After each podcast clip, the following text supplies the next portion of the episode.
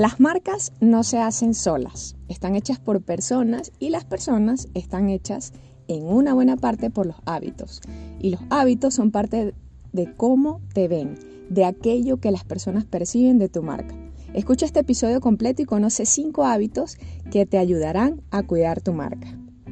Si es tu primera vez aquí, sí, ¿no? De igual forma, te doy la bienvenida al podcast en un 2x3 para tu marca en donde te voy a ayudar a construir la identidad de tu marca y a crear tus contenidos en redes sociales.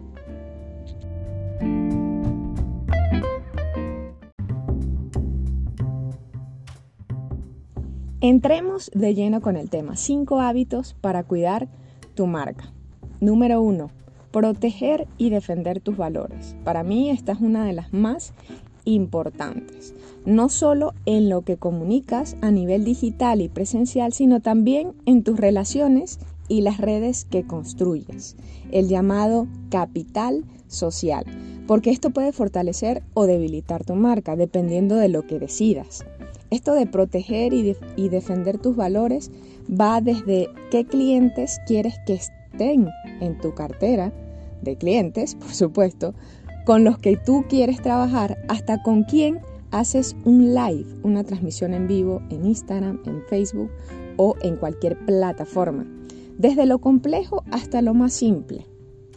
De las relaciones internas hasta las externas recordando que un buen branding se construye de adentro hacia afuera y los valores son un pilar fundamental. Por eso es súper importante que puedas proteger y defender tus valores. Claro está, sabiendo cuáles son tus valores. Si aún no lo has definido, tengo un par de episodios al inicio en donde hablo bastante de los valores y de cómo lo puedes hacer un pilar fundamental del branding para tu marca. Número 2. ¿Cuál es el hábito número 2? Mantener la información actualizada en las vitrinas de tu marca, es decir, en todos los puntos de contacto. Redes sociales, sitio web, también si tienes tienda física, oficina, instalaciones de tu empresa.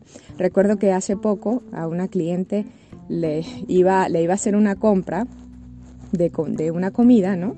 Es una cliente que, que vende pequeños y le le revisé el menú en sus redes sociales y lo tenía desactualizado. Y de una vez lo actualizó porque, bueno, eso te puede traer problemas hasta con los clientes que vayas a atender.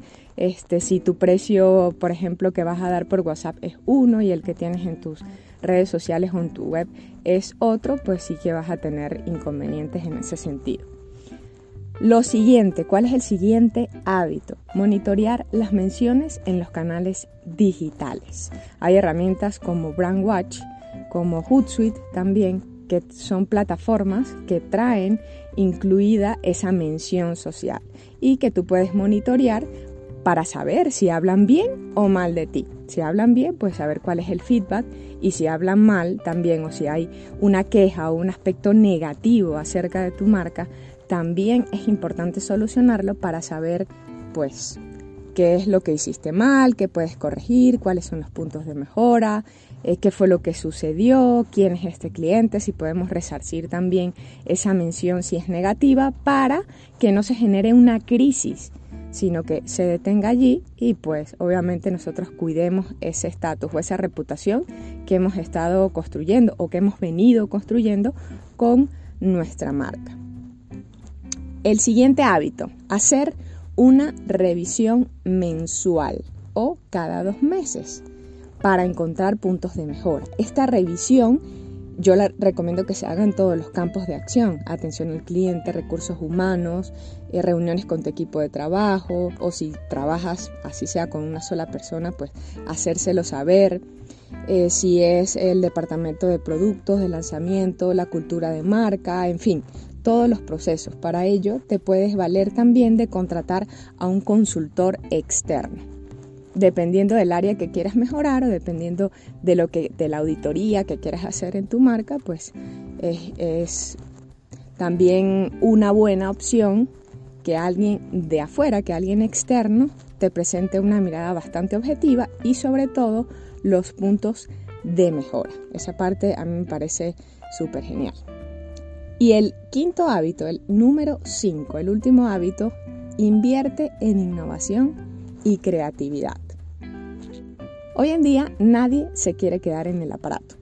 Quedarse en el aparato quiere decir quedarse en el tiempo, quedarse en lo antiguo, en viejas prácticas, no adaptarse a los cambios que están ocurriendo actualmente en el mundo y que los cambios son movidos o son impulsados por nosotros las personas, por los consumidores, por los movimientos que se gestan o que nacen acorde a situaciones culturales, políticas, económicas, sociales, etcétera, etcétera. Y las marcas no son ajenas a estos cambios. Entonces seguir vigente y no morir o quedarse en el camino es vital. Eso es parte de ese hábito número 5. Las personas aman a las marcas que crecen con ellas. Entonces sí es importante que tu marca pueda crecer con tu comunidad con tus clientes.